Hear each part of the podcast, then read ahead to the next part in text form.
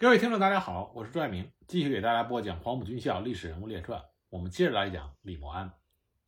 北伐完成之后，就爆发了派系之间的混战。李默安担任十一师三十一旅旅长之后，他首次参加的战斗就是蒋桂战争。他所在的十一师作为先锋师，从江南逼近武汉，每日行军一百多里，与江北的刘峙遥相呼应，很快就逼近了武汉。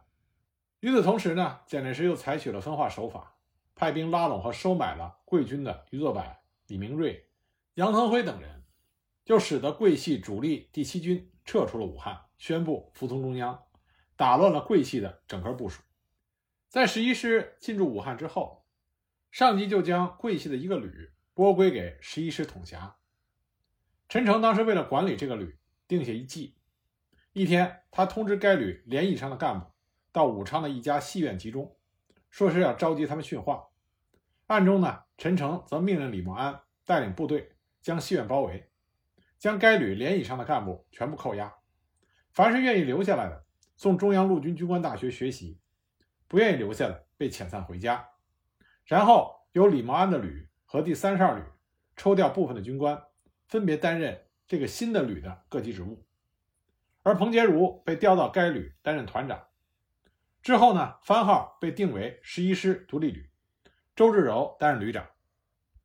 本来这个旅长是应该让关林征升任的，当时十一师不少军官因为周志柔担任了独立旅长，而没有让关林征担任，愤愤不平，就公开推举了李默安向陈诚去陈述。陈诚就向李默安解释说，关林征是陕西人，已经派他去任陕军新五师的副师长。希望他去整顿那个部队，但事实上，陈诚是想排挤关林征离开第十一师。关林征和陈诚不和，在后来的国民党中人尽皆知。其实起因呢，并不是一件大事。那在一九二七年八月，蒋介石第一次被迫辞职下野，到一九二八年一月复任国民革命军总司令。当时陈诚任总司令部警卫司令，关林征任警卫第二团团长，归属陈诚管辖。那么有一次，陈诚去觐见蒋介石的时候，就对关林征有不利的评语。蒋介石不仅没有接受陈诚的意见，反而责备陈诚不会识人容人。当时任蒋介石侍从副官的是黄埔军校第二期的同学胡敬安，他看到了这一情景，事后就把经过详细告诉了关林征。自此，关林征和陈诚就结怨了。蒋桂战争之后，李默安又率部参加了蒋冯战争。蒋冯战争结束不久，讨冯的第五路军总指挥唐生智突然发难，集合其部下的各路将领在郑州通电反蒋。而与此同时，张发奎、桂系、石友三也纷纷的起兵响应。那蒋介石麾下的各部队兵力分散，武汉空虚。这个时候，唐生智拥有部队六七万人，如果他立刻挥军南下的话，就可以轻取武汉，整个形势必将大变。结果没想到，唐生智。因为迷信而迟滞了十多天发兵，这就给蒋介石的部队赢得了调整的时机。在得知了唐生智起兵之后，蒋介石迅速的命令十一师乘车北上信阳，与第一师第九师会合。那么十一师第一师第九师在信阳仍然没有看见唐生智的部队南下，所以他们呢就沿着铁路北上，想寻找唐生智的主力而攻击之。那么两军就在雀山相遇。战斗一开始，战况就空前的惨烈。唐生智部的六七万人战斗力很强，多是三乡子弟，南归心切，所以临阵攻击异常的凶猛。蒋介石部队各部也是顽强抵抗，双方死伤惨烈。李默安回忆，当时非常凑巧，正值双方激战不分上下之际，突然天降大雪，连下了一个星期，平地雪深三尺。给双方的行动都造成了很大的不便，都不敢轻易的进攻，战斗就形成了焦灼状态。由于战斗激烈，双方阵地前都躺着很多尸体，有的阵地索性就把尸体垒起来做掩体。整个战场白雪皑皑，赤血殷殷，尸横遍野，格外的令人悲哀。双方对峙了十多天，结果杨虎城率领部队给唐生智的部队来了个黑虎掏心。唐生智部队失去了粮弹补给中心，军心大乱，就开始撤退。一看唐军撤退，李默安所在的十一师连忙紧追上去。雪地追敌，看不清道路，行动也非常困难。李默安他们追了两天，终于在洛河追上了唐生智的部队。而这个时候，唐生智已经离开部队逃了，所以呢，他的部下们就在洛河投降。据李默安回忆，投降的场面非常的壮观，以团为单位，一个团一个团的把武器缴到火车上，车厢装满了，火车就开走了。唐军投降的部队约有两三万人，被蒋介石改编为教导第三师，也就是后来的八十九师，第一任师长是钱大钧。李默安记得。唐军缴了枪的队伍，徒手和他们一路走，相互聊天的时候，唐生智的部下们就说：“不是我们打不赢，是不想打了。”在这之后，中原大战爆发，李默安率领他的旅和十一师一起参加了中原大战。当时他们归属于第二军，那么第二军在开到杞县附近的时候，就和冯玉祥的部队展开了激战。冯玉祥这边是孙良诚、吉鸿昌率领的主力。来势汹汹，战斗力非常强。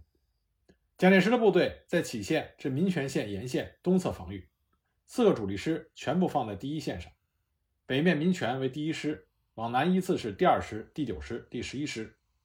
第十一师呢在杞县南，而李默安的旅又在第十一师的南面，相当于整个防线的最左翼。战斗打响之后，异常的激烈。冯玉祥的部队进攻猛烈。而蒋介石这边也是防守顽强，双方互有进退，僵持不下，死伤也颇为惨重。李默安的旅部设在一个长兴村的东头，村西南是一块场院。有天上午，李默安指挥部队连续战斗，他的勤务兵看他实在支持不住了，就把他拖到一间安静的屋子里休息。在李默安睡觉的功夫，村西的阵地被敌人突破，部队撤到场院来，眼看吕布就要失守。刚开始，李默安的副旅长并没有向他报告，说是要安排吕布往后撤。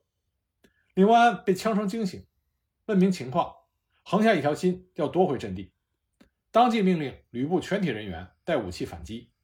李默安自己抄枪冲在前面，而退下来的部队一看见旅长带头冲锋，士气又上来了，就这样一个反冲锋，把敌人又压了回去，保住了阵地。就这样你来我往，大概打了一个星期的样子。守卫在李默安旅防线最左翼的六十一团的阵地失守了。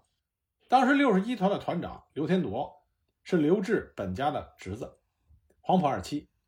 关林征自武汉被调出了十一师之后，刘天铎就接任了团长。这个人还是比较有能力的，不过在这次战斗中，他麻痹大意了。原以为守卫在最左翼不是战斗的主要方向，所以夜间就放松了警戒。结果就被冯玉祥的部队一举攻下。第二天，李默安立刻命令部队组织反攻，但是不能奏效。冯玉祥的部队占领了左翼之后，向纵深发展，这就会危及到李默安整个旅乃至十一师整个的防线。如果无力挽回，全线崩溃，麻烦就大了。而且这个时候，为了指挥对冯玉祥的作战，蒋介石亲临柳河镇，离前线不外乎几十里。如果败下阵来，蒋介石的安危必然受到影响，李默安无法交代。危急时刻，李默安亲自率领预备队进行反击，冲在前面。结果冲过一块麦地的时候，被冯军以猛烈的炮火拦截。李默安不顾死活的往前冲，结果突然感觉到下腹部被什么东西碰了一下，身子一软就倒下了，旋即就失去了知觉。他的勤务兵是一个大个子。看见李默安负伤，就背起他往下撤，而反击部队看见旅长受伤，士气越发的高涨，高呼着为旅长报仇，一举就夺回了阵地。勤务兵把李默安背回旅部，陈诚得知李默安负伤的消息，亲自派他的汽车来接李默安。因为李默安伤势过重，最后是一直被送到了上海，在上海的宝龙医院接受救治。当时治疗他的医生说：“实属万幸。”如果弹头稍微靠右一点，打断了血管，血止不住，想活也活不成了。弹头如果稍微靠左一点，打断了骨筋，就算治好伤，以后也站不起来了。李默安在伤好之后，他又离开了第十一师。李默安和陈诚的关系一直是非常密切的。李默安自己也承认，他在国民党军中职务晋升比较快，与陈诚不无关系。李默安在中原大战中受重伤，在这之后，陈诚追究了第三十一旅第六一团团长刘天铎的责任，上报给了蒋介石，最后蒋介石批准处决了刘天铎。而刘天铎是刘志的亲族子侄辈，而刘志这个时候又是陈诚的上级。那从这件事上，我们可以看到陈诚他勇于执法，在军中还是比较公正的。不过也因为这件事情，刘志对陈诚心中就有了芥蒂。后来，李默安离开了陈诚的十一师，到卫立煌那里担任第十师师长。为了保证第十师的战斗机动性，要求在财务上实行独立。可是军费迟迟拨不下来，没办法，李默安就找到了陈诚，向他借了二十万元，用于部队的经费周转。陈诚毫不犹豫就给了李默安极大的支持。正是因为李默安和陈诚的关系比较近，所以李默安在他的回忆录里。曾经对陈诚有过一些评价，他说陈诚有个突出的特点，是他很注意研究黄埔同学的人际关系以及各自的经历、能力与资格。每逢大家聚在一起，别人闲聊，陈诚则注意谈人事、谈部队。因此呢，他对各位黄埔同学的情况很熟悉，对人与人的关系也很精通，这对他从政有很大的帮助。由于陈诚用心掌握了人际关系。熟悉黄埔同学的情况，所以陈诚编配战斗序列就合理顺当很多。在国民党部队派别复杂，人与人的关系也很复杂，而且兵多将广，合理的编配战斗序列不是一件很容易的事情。但陈诚做到了这一点，这也是蒋介石倚重他的重要原因之一。另外，陈诚他对自己要求非常严格，勤政简朴，吃苦耐劳。陈诚有一个长处。那就是记之即行，从不耽搁公事。另外，陈诚从来没有任何的不良嗜好，不赌博，生活作风正派，这也是蒋介石喜欢和信任陈诚的另外一个主要原因。李默安在伤愈之后，被派到了卫立煌那里。卫立煌当时统帅的是四十五师，李默安被派到那里去幺三三旅当旅长。李默安本来是不想去的，因为四十五师不是蒋介石的基本部队，部队的基础不好。蒋介石为了表示对他的支持，让他带了两千支新枪去上任。那卫立煌对于李默安的到来还是表示非常欢迎的。李默安上任之后没多久，部队就开赴了蚌埠，接着就进行改编，四十五师改为第十师，卫立煌任师长，李默安的幺三三旅改为第二十八旅，他仍然任旅长。一九三一年六七月。蒋介石组织第三次对江西中央革命根据地的围剿，李默安率领他的旅奉命开赴到江西的樟树。那么在第三次围剿中，李默安的部队并没跟红军有过激烈的战斗。不过在这期间出过一件很有意思的事情，就是李默安用一部分的药品从红军那里赎回了刘家树。刘家树，湖南人，和李默安是同队的黄埔同学。第三次围剿红军的时候。他在韩德勤的第五十二师任团长，在战斗中被红军俘虏。李默安当时在江西吉水一带执行防务。刘家树的母亲和太太知道这个消息，非常悲痛，所以他们两个人就来到了李默安的师部，哭哭啼啼的要李默安想办法营救刘家树。可李默安有什么办法呢？去打红军不行，派人偷袭也不行。那么一看见自己同学的这两个家眷在他面前啼哭不止。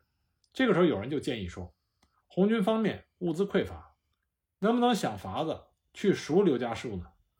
李默安一想，这个办法可行，就派人去联络。结果红军方面就答应了，提出的条件是要一批战场急救用的药品。当时蒋介石这边对红军实行了苏区的封锁政策，红军要的药品数量很大。李默安记得，他配齐之后，整整装了二十六个担子。要把这么多的药品送到红军方面去，万一被上面发觉，这不是闹着玩的。但李默安觉得还是救人要紧，所以就私自做主，派人乔装改扮，悄悄地把药品送到了红军那边。那红军方面呢，也放回了刘家树。事后，国民政府方面也没有人来追查此事。李默安自己分析说，这件事儿上面不可能不知道。当时戴笠的特务组织系统已经形成。但是李默安和戴笠的关系相处不错，很有可能是情况反映到他那里，被戴笠给压下来了。第三次对红军的围剿失败之后，蒋介石改四十五师为十四军，卫立煌任军长，而李默安接任卫立煌，担任第十师师长。一九三二年六月到十月，蒋介石为了解除红军对武汉的包围之势，决定以主力进攻鄂豫皖、洪湖和湘鄂赣三个红军根据地，尤其是以进攻鄂豫皖根据地为重点。当然，蒋介石把中路兵力分为六个纵队。以分兵合围，那么十四军军长卫立煌被任命为第六纵队司令官，他指挥李默安的第十师，另外还有第八十三师、第八十九师，自蔡甸、下甸和长泉岭一线推进。李默安的第十师为先锋师。那么红四方面军在张国焘的指挥下，将主力第十、第十一、第十二、第七十三师以及独立第一师南下麻城作战。以实现孤立和围攻麻城，以及打黄陂、武汉方面援敌的作战企图。然而，蒋介石这个时候已经非常重视麻城的地理位置和战略作用，把麻城看作是插入鄂豫皖红色根据地的一个堡垒，早已经做好了坚守的准备，筹集了充足的粮食和弹药，严令死守麻城。这样一方面可以牵制红军的主力，一方面又可以东西相援，配合中路军和右路军的作战。红四方面军集中主要的兵力围攻麻城近一个月的时间，未能奏效。那么，致使围剿红军的国民党各路部队都没有遭到有力的反击。蒋介石也抓住了机会，他下令对鄂豫皖革命根据地发动总攻，要求主力部队迅速地插入根据地的中心区域黄安、七里坪等地，寻找红四方面军的主力决战。一九三二年八月八日，李默安的第十师。以及八十三师、八十九师在花园及其以东地区集中完毕。卫立煌当即决定各部于八月十日行动，经河口向黄安攻击前进，以占领黄安为目的。八月十日拂晓，李默安的第十师为左路前锋，开始发动攻击。八十三师随后跟进，八十九师为右翼。当时李默安的十师稍经战斗就占领了河口镇。这个镇当时没有红军主力守卫。这个时候，张国焘看出了形势的严重性。八月十日，他决定撤麻城之围，命令已经十分疲惫的红军昼夜兼程，回师中心地区，迎击国民党军的进犯。当日傍晚，红十二师疾驰五十公里赶回黄安。八月十一日，李默安的第十师以第三十旅王进修部为前卫，向黄安扑来。中午时分，与李默安老同学陈赓的红十二师遭遇，刚一接触，双方就展开了激战，战况异常的激烈。走在前面的第三十旅旅长王进修和五十八团团长龙其武先后负伤，其余的营连排干部也死伤多人。该旅第五十九团和第六十团随即迅速的支援，向前猛攻，占领要地，构成阵线，顽强攻击。鉴于战况激烈，红四军总指挥李默安的另外一位老同学徐向前率领后续部队跑步上来增援，队伍上了一批，投入一批，双方势均力敌，战成一团。下午，红十一师赶到，向李默安左翼迂回，想对第三十旅形成包围的态势。李默安急令第二十八旅旅长刘戡率所属五十六、五十七两个团迎头拦截。延伸第三十旅的左翼，占领要点，构成阵地作战，联合固守，与红军形成对峙，战斗持续激烈的进行。八月十二日午时，第六纵队司令官卫立煌赶到李默安的师部督战。当，这个师部位于离前沿阵地约四五华里的一个村子里。下午五时左右，红军河口独立团约五百人绕过左翼。对李默安的师部进行了突然袭击。等李默安发觉的时候，红军距离师部仅有一华里，情况万分的紧急。李默安急令控制在师部的第五十六团一个营迎头反击。卫立煌一看形势紧急，也命令他随从的特务连投入战斗。一营营长王延武自知反击的责任重大，不敢怠慢，亲自率队冲锋，当场阵亡。该营官兵拼死拦截。苦战不懈，死伤过半。红军河口独立团一看难以取胜，就主动撤退，这样李默安的师部才转危为安。这是非常惊险的，因为如果当时师部被攻占，李默安和卫立煌就会成为阶下之囚，一线阵地必将瓦解，谁胜谁负就很难料定了。红军突袭李默安的师部，这让卫立煌吃惊不小。他深感战况紧急，所以在晚上七点多派出了联络参谋，疾驰八十三师，命令蒋福生率队星月驰援。不料蒋福生接到命令却按兵不动，拖延到第二天的上午，才率领部队缓缓赶来。而这个时候，红军已经主动的撤出了战斗。对于蒋福生不吃战机、行动迟缓，卫立煌十分的不满。之后呢，就撤了蒋福生八二三师师长的职务，留在战斗中立下战功的刘戡升任。当时李默安非常疑惑，为什么红军会主动撤退？后来他还是从徐向前元帅的回忆录中得知，当时陈继承纵队从宣化店向七里坪开进，红军的后路有被敌人抄击的危险，所以红军决定放弃黄安，转向七里坪迎敌。经过两天两夜的激战。李默安的师死伤官兵一千五百人以上，这场作战是李默安从军作战以来所经历的最猛烈的一次战斗。李默安率领第十师进占了黄安之后，休整了约两个星期，又奉命开往金家寨，沿途略经小的战斗，在九月二十日进占金家寨。当时的金家寨还搭有戏台，像是刚刚演过戏。李默安想，恐怕是红军没有想到国民党军队来的这么快。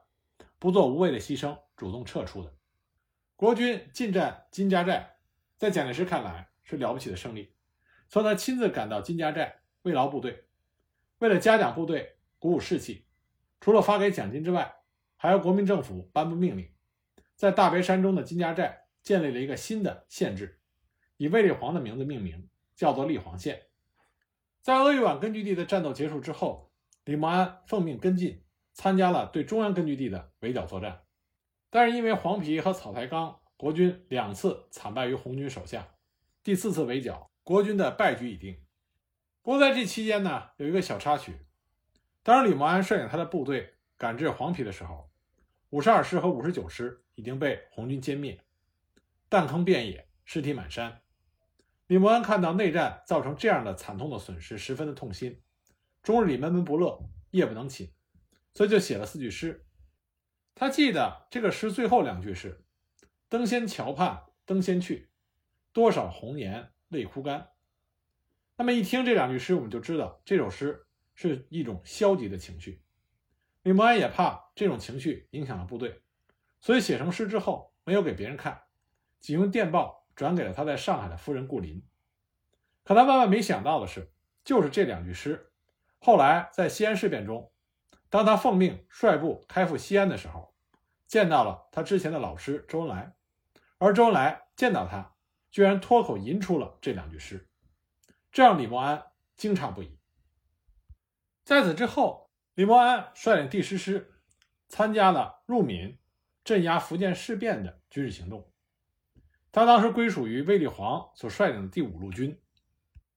李默安后来回忆说，福建政府成立之后。整日忙于庆祝和各种的政务活动，他们既没有和广东反蒋力量联络好，也没有和红军达成一致行动的协定。当然了，福建新政府和红军没有达成一致行动，这双方面都有责任。但是福建新政府下属的部队虽然只有五六万人啊，是以十九路军为主力，但他们认为只要占据了咽喉要地，就足以抵挡中央军的进攻。他麻痹大意，并没有把蒋介石的嫡系放在眼里。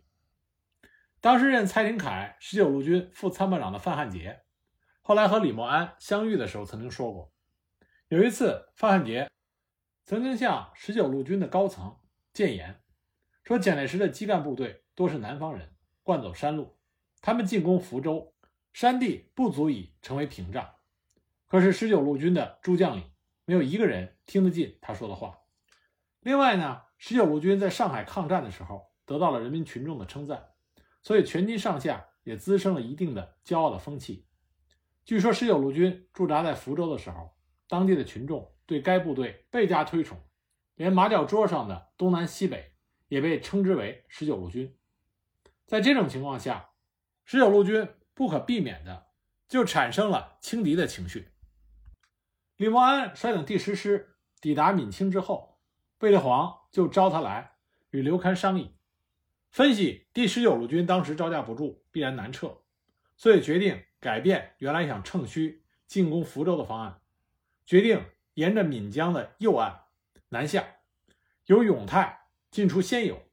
于仙游至惠安的公路上去截击蔡廷锴部，他们想活捉蔡廷锴本人。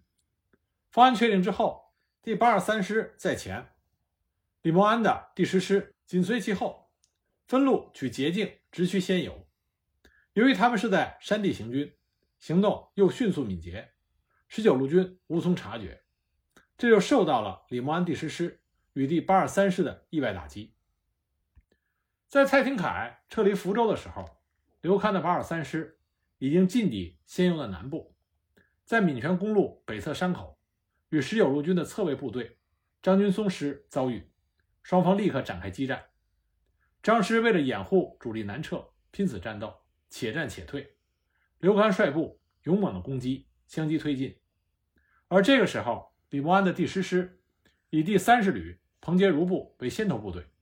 迅速的插入仙游至惠安的公路地段，在惠安东北的图岭以南的公路设伏。蔡廷锴在十五日凌晨撤离了福州，十六日抵达莆田，而同一天，第八十三师已经与张军松师接触，战斗日趋激烈。蔡廷锴就命令其第三军和第四军统归欧寿年指挥，一面断后，一面交互着掩护西侧，迅速南下。同时命令驻泉州的第二军一部进抵惠安，占领图岭要点，掩护主力昼夜兼程到达泉州布防。十七日晨，第二军军长毛维寿派了几辆车前往莆田南的丰亭迎接蔡廷锴。蔡廷锴弃马率领卫士排乘车先行，警卫部队则急行军南进。蔡廷锴的车队行至土岭的时候，正好赶上李默庵师彭杰如旅的龙七五的第五十八团。已经在公路北侧的小高地地带设伏。当蔡廷锴的车队蜿蜒向西南疾驰的时候，就进入到重机枪的有效射程之内。龙骑五团就以重机枪竖挺，集中猛烈射击。蔡廷锴的车子中弹数处，幸亏蔡廷锴命令司机加速猛冲，这才侥幸脱离了火网。而他的警卫部队迅速地占领了路旁的高地进行抵抗。正在这个时候，蔡廷锴原来命令。占领土岭的第二军一部援军赶到，就与他的警卫部队一起进行反击。双方在公路以北的丘陵地带展开了激烈的争夺。那么，率领龙七五团作战的彭杰如，急令该旅的五十七团增援，也没有能够挫败对方。土岭战斗打响之后，国军十四军指挥部就与空军联络，在空军的配合下，这才将蔡廷锴部阻拦于公路以南。土岭战斗进行的同时。十九路军的主力趁机南下，李默安得知之后，就派第二十八旅陈沛部实施追击。陈旅在西南追击蔡部主力于惠安附近的一个小镇，遭到该军后卫阻击，苦攻不下。李默安前往查看了地形，派兵一个连乘船从海上绕攻蔡廷锴阻击部队的右翼，对该部产生威胁，逼迫其撤退。那么陈沛旅继续追击，至洛阳桥。又被桥南和桥中的蔡廷锴部队阻击不前。那么李默安在洛阳桥要怎么样打破僵局呢？我们下一集再给大家继续讲。